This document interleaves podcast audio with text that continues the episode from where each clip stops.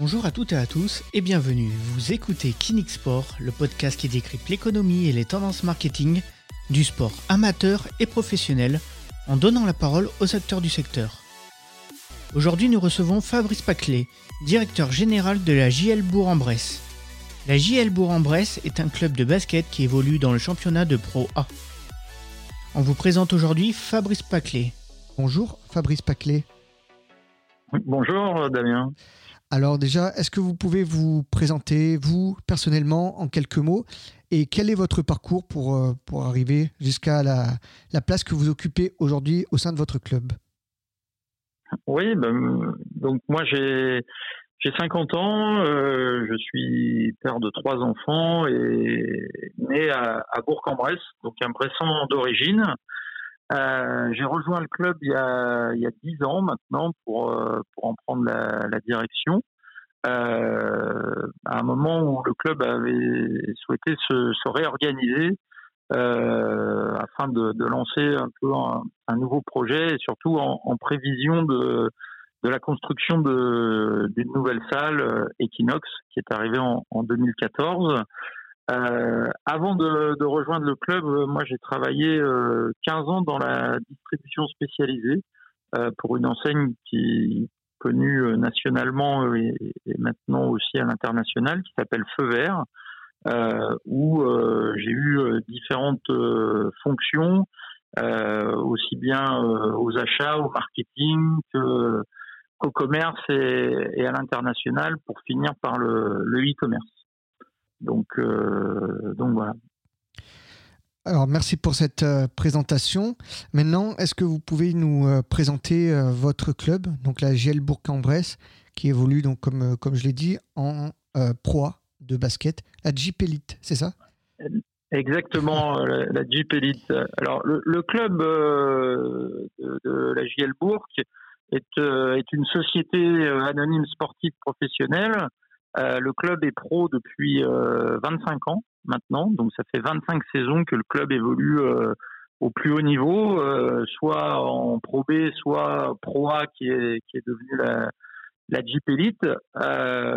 ces dernières années, on, on, on évolue en Jeep Elite. la volonté, elle est de, bah, de se maintenir au plus haut niveau et donc euh, d'arriver à, à, être compétitif et, et même de, de pouvoir euh, jouer euh, l'Europe. C'est ce qui est arrivé pour la première fois euh, cette saison où on a euh, disputé l'Eurocup et on a réussi à se qualifier au top 16. donc, donc une, pour une première expérience, on a atteint l'objectif qu'on qu s'était fixé. le club abrite également un centre de formation, euh, centre de formation qui est agréé par le ministère de, la Jeunesse et des Sports, euh, centre de formation dans lequel évoluent deux équipes, une équipe euh, des jeunes de moins de 18 ans et une équipe euh, espoir, euh, donc pour des jeunes qui ont entre 18 et, et 21 ans. Euh, nous, la, la, spécificité, on va dire, de, de ce centre de formation, c'est qu'on a euh, on a créé euh, l'école des meneurs, l'école des meneurs arrière. Euh, le but étant de, de se différencier des, autres centres de formation et de proposer un programme de formation spécifique sur ces sur ces postes-là. Voilà pour la, la présentation de, la JL. Alors maintenant, est-ce que vous pouvez nous dire exactement les, les missions principales que vous avez au sein de, de votre club. J'ai envie de dire, c'est quoi un petit peu votre, votre journée type, votre saison type peut-être? C'est plus sur la saison d'ailleurs. Euh, en fait, euh, sans aller dans, dans, la journée type ou effectivement la saison type, il faut savoir que euh, donc le club est présidé par Julien Desbottes. Donc on a un, directoire et, et, un conseil de, de, surveillance. Donc Julien Desbottes est le président du directoire. Didier Lamy est président du conseil de surveillance euh, et qu'ensuite, euh, on va dire au quotidien, euh, on a une répartition des rôles entre Frédéric Sarr, qui est notre directeur sportif, donc qui s'occupe de toute la partie basket, tout ce qui touche au terrain, et moi-même qui assure la direction générale et qui chapeaute tout ce qui tourne autour du terrain, c'est-à-dire le commercial, le sponsoring, la billetterie, l'administratif, les finances, les, les ressources humaines, l'événementiel, l'animation, voilà, tout, on va dire tout ce qui tout ce qui veut, ce qui permet au, au club euh, de générer des, des ressources euh, pour pouvoir euh, construire l'équipe et, et, participer aux, aux compétitions. Ce qu'on appelle l'extra sportif, voilà, tout, ce qui est, tout ce qui est extra extra sportif. Exactement. Vous, vous, qui, qui avez travaillé longtemps donc dans une entreprise, vous l'avez dit donc Feu Vert euh, et la, la Gielbourg en Bresse est une entreprise. Euh, vous voyez une, une, différence, euh, hormis bien sûr que le domaine ne soit pas le même, hein, parce qu'on est dans le domaine du spectacle, mais au niveau de l'exigence, au niveau de l'organisation, est-ce qu'il y a une, grosse différence? Est-ce qu'aujourd'hui les clubs sportifs sont des, on le dit, des entreprises? Est-ce que c'est vrai? Aujourd'hui, euh, les clubs sportifs, effectivement, se, doivent de se structurer comme des entreprises et de fonctionner comme des entreprises euh, euh traditionnelles. D'ailleurs, c'est déjà le cas depuis de nombreuses années dans les plus grands clubs. Euh, je pense aux grands clubs de foot. Ou, et, et, donc, l'ensemble des clubs se structurent afin d'être de plus en plus professionnels euh, pour euh, aller chercher de, de, plus en plus de performances. Euh, comme vous l'avez dit, nous, nous, on est dans, dans l'activité du spectacle sportif, euh, et, et, je dirais que la, la différence euh, majeure avec euh, l'entreprise traditionnelle, c'est la passion qui, règne autour du sport et, les émotions que ça peut susciter et, le, constat immédiat en fait des, performances et des résultats euh, au quotidien, au rythme des matchs. Euh, on, a une mesure euh, immédiate des, des performances de, de l'équipe, mais mais dans dans le fonctionnement euh, traditionnel administratif, euh, oui, on, on, se doit de, de fonctionner comme une entreprise avec euh, les mêmes niveaux de, de rigueur et d'exigence pour bah, pour euh, remplir les, les salles, pour euh, attirer des sponsors, pour développer notre notoriété, pour euh, euh avoir euh, des retombées médias, etc., etc. Donc, donc ça, ce sont des, effectivement de, des méthodes de travail qui, qui sont les mêmes que, que dans toutes les entreprises françaises et internationales. vous, vous, vous, nous avez dit donc que ça fait dix ans que vous êtes euh, donc la, la Gielbourg. Euh, vous avez, j'imagine, vu l'évolution l'évolution du club, sa professionnalisation. Vous avez participé évidemment, évidemment à ça. C'est vous pouvez nous en dire un, mot justement quand vous êtes arrivé vous en, euh, il y a dix ans et puis dix ans après. Euh, euh, voilà, en plus il y a eu le changement de, de salle. C'est oui, oui tout à fait comme, je vous l'ai dit, ça, ça, faisait vraiment partie de, des objectifs et un peu de ma feuille de route avec avec les dirigeants qui qui lorsqu'ils ont eu connaissance que après de, de, de nombreuses années de demandes, l'agglomération de Bourg allait construire une salle événementielle à la fois pour le sport et pour le spectacle. Euh, les dirigeants ont, ont alors euh, décidé de, de, structurer le club en scindant la fonction sportive et, et la direction générale, puisque auparavant il y avait une seule personne. Mmh. Et ça, euh, et ça effectivement euh, deux ans et demi avant que, que la salle ne, ne soit inaugurée, euh, puisque le but c'était de, de pouvoir écrire un projet euh, et que une salle c'est un outil mais pas un projet. Donc on allait avoir un nouvel outil, mais il fallait écrire un projet autour de, de cette salle et, et, il fallait que cette salle soit un, un, vrai tremplin pour le club. Et vous savez, l'image, elle, est assez facile. Euh, si vous arrivez euh, au bord du tremplin sans élan, bah, généralement, vous, vous, cassez la figure au pied du tremplin. Alors que si vous arrivez avec de l'élan sur un tremplin, bah, vous pouvez aller très loin. Et donc le, but, c'était d'arriver avec le maximum d'élan sur le tremplin que, que devait être Equinox pour aller le, plus loin possible. Donc, donc moi, quand je suis arrivé, on, on jouait dans la salle Amédée Mercier, qui est une salle de, une ancienne salle, euh, franchement, euh, qui n'était plus adaptée au sport professionnel, mais avec euh, avec une âme dans cette salle et l'âme du club. Donc, il fallait aussi dans le, le projet qu'on écrivait avec les, les dirigeants et, et, les, et, les, membres du club, ne pas perdre cette âme et, et au contraire faire en sorte que le transfert il soit bien vécu euh, par l'ensemble des, des, composantes du club, c'est-à-dire euh, les sportifs, les collaborateurs, mais aussi euh, les fans, les partenaires, tous les gens qui, qui, soutiennent ce club depuis depuis des années. Donc on, on, on a travaillé dans, dans ce sens-là.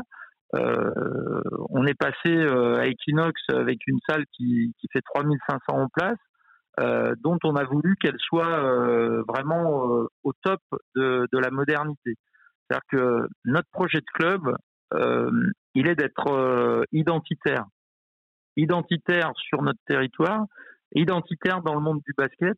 Et donc, pour être identitaire, on, on souhaitait et on souhaite en permanence innover. Et donc, on a on a construit tous nos tous nos projets de club et toutes nos décisions sont orientés autour de cette volonté d'être euh, identitaire et, et, innovant. Donc, je vous ai parlé de l'identité de notre centre de formation avec euh, l'école des meneurs euh, pour que chaque jeune puisse avoir sa chance et, et donc ne pas recruter uniquement sur des critères athlétiques, mais laisser sa chance à, à tous les jeunes parmi lesquels on, détecte un potentiel, même si il, est de, même si ce, jeune n'est pas forcément de grande taille ou le plus athlétique des, joueurs de basket, euh, c'est euh, l'innovation autour de la salle où, nous on, a fait en sorte que Equinox soit vraiment équipé de, des dernières technologies. Euh, ça a été la première salle au monde équipée d'un éclairage LED développé par la société Philips. Et puis on y a intégré euh, de, l'éclairage scénique, on est intégré des caméras, on est intégré un cube. Euh, on s'est inspiré de, de, ce qui se faisait aux, États-Unis, euh, mais on l'a adapté à, à, notre environnement.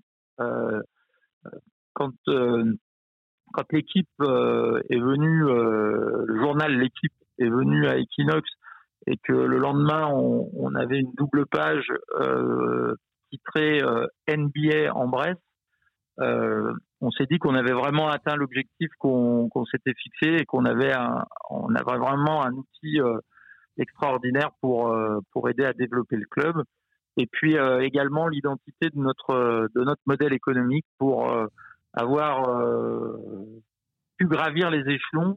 On avait la chance de pouvoir asseoir notre projet sur des fondations solides, très solides qui existaient, et donc on, on a pu développer euh, le business euh, autour du club euh, pour passer d'un budget qui était à l'époque de, de, 2 millions d'euros à un budget qui aujourd'hui est à, est à 6 millions d'euros. Et, et, nous permet de bah, d'être en compétition avec avec le, les équipes du, du haut de tableau. Alors, euh, on, le voit, euh, donc c'est l'importance aussi de l'anticipation. On voit que rien n'est rien n'est laissé au hasard parce que vous m'avez dit donc que avec le projet c'est construit deux ans avant d'arriver à la salle. Pour pour euh, pour terminer sur la présentation du du club avant de passer à la partie un petit peu plus eh ben sponsoring partenariat. Donc mmh. vous, vous en avez dit quelques mots, mais quelle est la place de, de Bourg-en-Bresse sur le l'échiquier du basket français bah, Aujourd'hui, euh, si, on prend les trois dernières saisons euh, en Jeep on va dire qu'on oscille sportivement entre euh, la neuvième et la cinquième place. Euh, donc, euh, nous, notre notre volonté, elle est d'être dans le top 8, de sorte à pouvoir faire les, les phases finales et de sorte à être aussi un prétendant régulier à, aux compétitions européennes. donc donc on travaille à à pouvoir euh, être compétitif euh, pour justement euh, s'installer dans, dans, le top 8 du basket français et donc dans les dans les compétitions européennes. Après, selon les critères qu'on qu'on regarde, bah, on, peut être plus ou moins performant. on a une salle de 3500 places, donc on a le meilleur taux de remplissage de, de la division depuis plusieurs années. On joue quasiment tous nos matchs à guichet fermé. Euh, pour autant, euh, si on prend euh, les, le chiffre d'affaires billetterie, bah, il est, on n'est pas dans, les premiers puisque un certain nombre de clubs ont des salles de plus grande capacité. Euh, par contre, sur les aspects purement sponsoring, partenariat, aujourd'hui, on, est, on est dans le, top 4 euh, des, clubs euh, français de, basket. Alors, ben, la, transition est, toute faite. Euh, donc, pour parvenir justement à cet objectif de, top 8 régulier, il vous faut des moyens. Vous nous l'avez dit, vous êtes passé de 2 millions d'euros à 6 millions. Donc, vous avez multiplié par 3 le budget, le budget du club, ce qui est quand même énorme pour, euh, un, club. Donc, quelle, est la part justement des, partenariats Que représente la part du partenariat privé euh, dans le budget du club?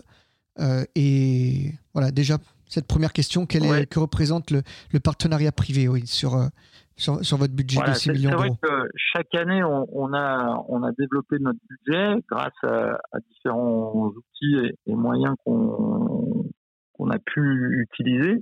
Euh, mais, mais ce développement, vous voulez, le, les, les, les, collectivités locales, les collectivités locales, pardon, nous, nous ont apporté euh, des outils, euh, la salle Equinox, les espaces VIP, charge au club de développer le, le, sponsoring privé. Et donc le, le, le, développement du club, il se fait sur le sponsoring privé. Euh, aujourd'hui, euh, les partenaires représentent 60% de, de, nos ressources. Ah oui, c'est énorme. Avec, euh, si vous voulez, on a deux poumons économiques. Notre club à faire, BB+, donc qui est un, un accélérateur de business pour les, les entreprises membres. Aujourd'hui, il y a 306 entreprises dans ce club à faire. Alors, c'est le chiffre euh, avant la, la, la crise sanitaire, euh, avec des événements hors match euh, et mhm. des événements liés au match, bien sûr. Euh, donc ça, c'est c'est le premier poumon économique du club, club affaires qui a été créé il y a une trentaine d'années, donc ah et qui se développe aussi de manière linéaire chaque saison. Et puis le deuxième poumon, c'est notre cercle de partenaires majeurs qu'on a appelé le cercle intime. Euh, intime euh, par jeu de mots avec notre département de l'Ain, mais aussi euh, en lien avec l'intimité qu'on veut créer entre ces partenaires et notre club. Euh, donc voilà les, on va dire les, deux, les deux poumons économiques du club, sachant que à côté de ça, évidemment, euh, comme tous les clubs sportifs, on a euh, les offres euh, plus traditionnelles de, visibilité, hospitalité, euh, telles que telles qu'on peut le proposer un peu partout, en fait. D'accord. Donc oui, vous avez différencié euh, en fait le, côté, on va dire, euh, relation publique euh, entre les partenaires et, vraiment le, côté partenariat, on va dire visibilité avec, avec comme vous l'avez dit, ça peut être les panneaux LED ou, d'autres choses. Ça, c'est vraiment deux choses que vous avez que vous avez séparées ou, ou ça Tout à fait. En fait, si vous voulez, le, le club affaires à la base, effectivement, c'est de l'hospitalité et du business. Mhm. Voilà, avec des, événements, comme je l'ai dit, hors match, euh, tous les mois, euh, soit sous forme de petit déjeuner, soit sous forme de soirée, sur des, des thématiques bien précises. Le but étant d'apporter aussi des, des outils à nos à nos partenaires pour euh, les aider eux à mieux fonctionner. Donc, par exemple, le dernier pilier qu'on a créé dans ce club affaires, c'est sport et recherche de talent, puisque beaucoup de nos partenaires nous exprimaient des difficultés à recruter.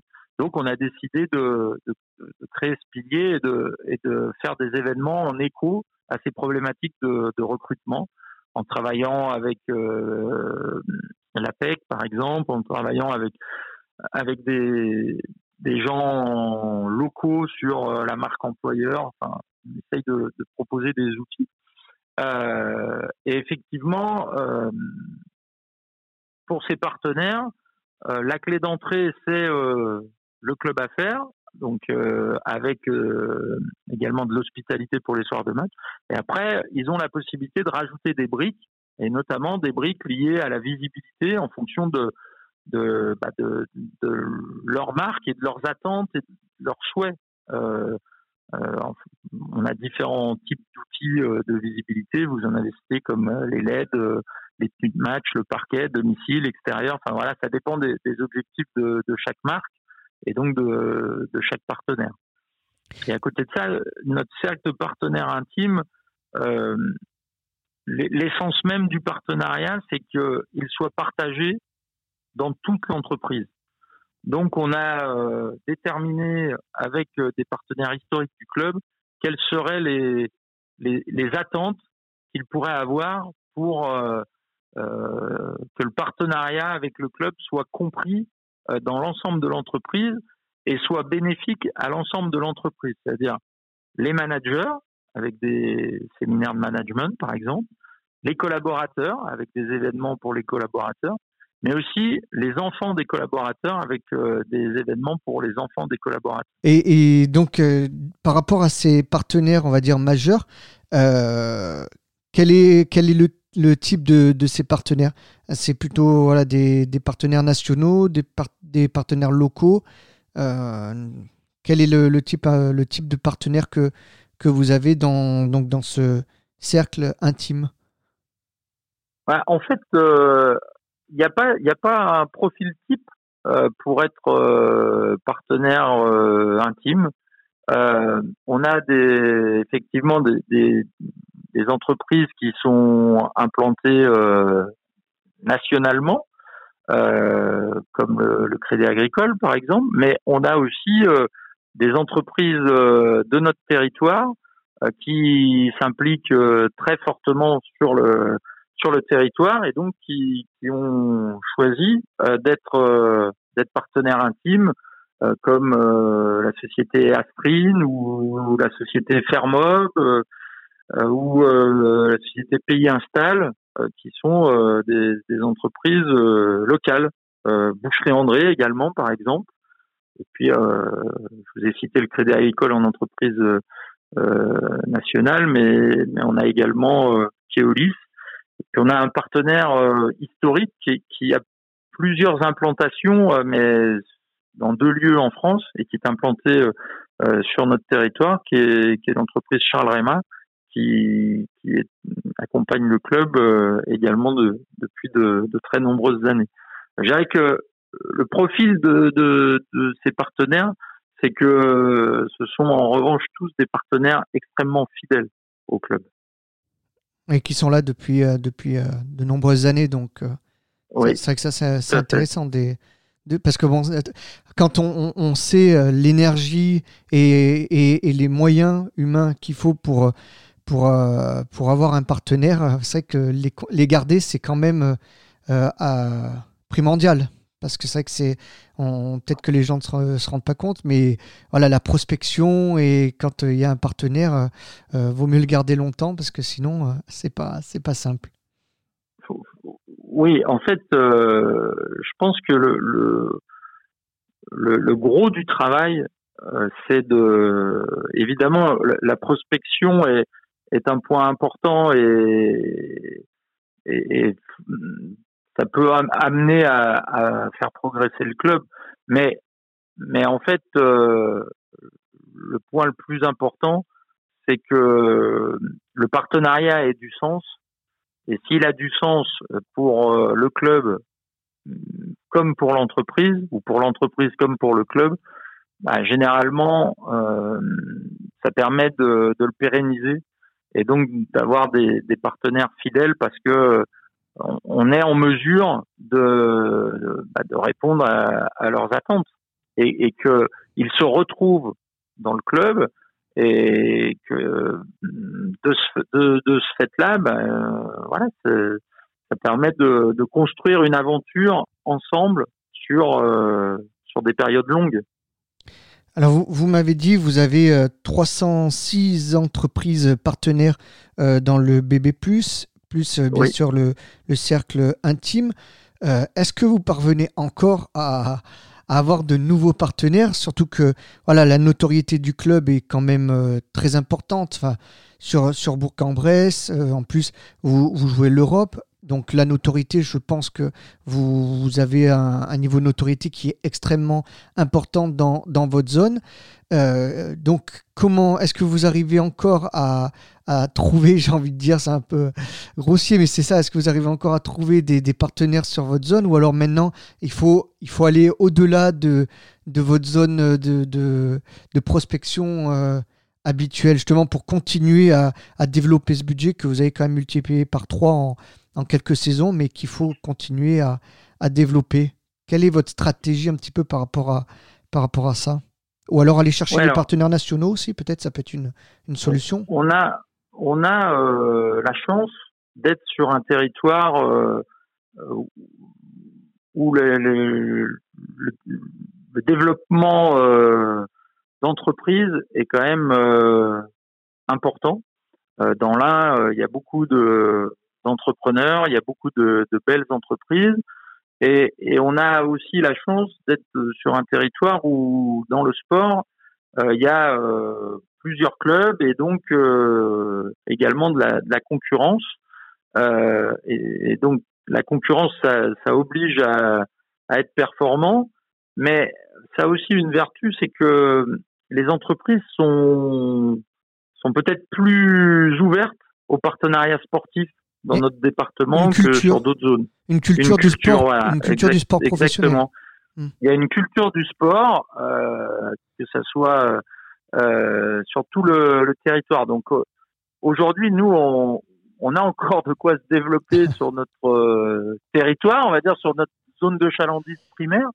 Mais oui, effectivement, on, on travaille à, à, aller sur euh, d'autres zones pour euh, bah, pour se faire connaître et pour euh, pour prospecter et recruter de, de nouveaux partenaires, sachant que effectivement le, la progression du club, euh, la notoriété du club aussi qui, qui évolue positivement chaque année, bah, nous permet d'être d'être plus attractif. Donc donc on essaye euh, voilà d'aller un petit peu sur euh, le Val de Saône, euh, côté Mâcon. On a on a des partenaires de de Mâcon.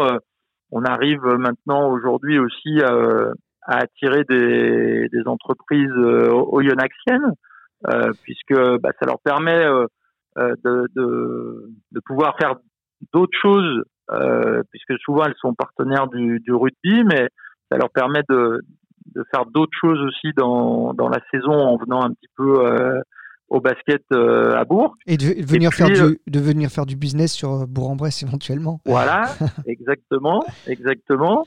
et puis également, il y a une zone qui est, qui est, intéressante pour nous et, sur laquelle on, on, veut essayer de, de pénétrer un peu plus. C'est c'est la côtière, on va dire, du côté de d'Amberieux, euh, Saint-Vulbas, où là il y a, un gros parc d'activités à Saint-Vulbas et, qui par nature est plus tourné euh, vers la région lyonnaise.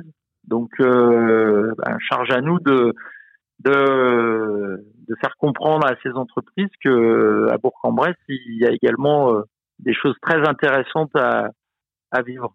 Le fait de jouer, de jouer l'Europe et, le, et, dans le top 8, donc régulièrement aussi, ça, forcément ça aide, ça aide également parce que faut aussi dire que vous êtes un petit peu en concurrence, enfin concurrence. Voilà, vous avez aussi du, du, côté de Lyon avec avec l'Asvel qui, voilà, j'imagine aussi va essayer de capter. Oui, l'Asvel, le rugby, l'OL, enfin, oui, il y a beaucoup de choses. Mmh. c'est très dynamique comme comme région. Moi, je vous, je vous avoue que nous, notre notre stratégie, euh, elle est d'essayer de de, de, de, se défaire au maximum de, de l'impact des résultats sportifs. Mhm. Euh, parce que on a beau tout faire euh, pour gagner les matchs, euh, bah on est, c'est ça le l'intérêt du sport, c'est qu'on n'est jamais sûr de gagner. C'est aléatoire. Et oui. que mhm. et que c'est aléatoire et que parfois on tombe contre plus fort que soi ou parfois c'est un jour sans. Ou, euh, donc évidemment, euh, les joueurs euh, doivent tout donner sur le terrain, mais on peut pas garantir une victoire. Par contre, ce qu'on peut garantir, c'est l'expérience qui va être vécue pendant cette soirée basket. Et donc nous, on travaille beaucoup sur cet aspect-là, euh, de mettre tous les ingrédients pour que l'expérience soit parfaite. S'il y a la victoire, ben, ce n'est que mieux, mais il ne faut pas que s'il y a la défaite, euh, ça soit ça qui reste dans l'esprit des gens. Donc ah. nous, on essaye de tout faire pour que ce qui reste dans l'esprit des gens, c'est la soirée qu'ils ont passée, au-delà du résultat du match. Ben, merci euh, Fabrice euh, Paclé, un très très beau retour d'expérience, en tout cas de, du côté donc de la JL Bourg-en-Bresse. merci d'avoir accepté de, de répondre à nos questions et de nous avoir fait profiter de votre, de votre expérience euh, donc du haut niveau et notamment donc voilà de la Gielbourg Cambresse qui évolue euh, en Jeep Elite. C'est la proie le plus haut niveau du basket masculin français. Merci, merci beaucoup d'avoir accepté. Merci. Merci à vous, c'était un plaisir. Et puis, ben, bonne, bonne continuation du côté de, de Bourg-en-Bresse, a priori. Euh, voilà, c'est entre deux bonnes mains. on va essayer de continuer, effectivement. merci beaucoup. Au revoir. Un grand merci à Fabrice Paclé. Retrouvez la JL Bourg en Bresse sur le www.jlbourg-basket.com, mais également sur les réseaux sociaux.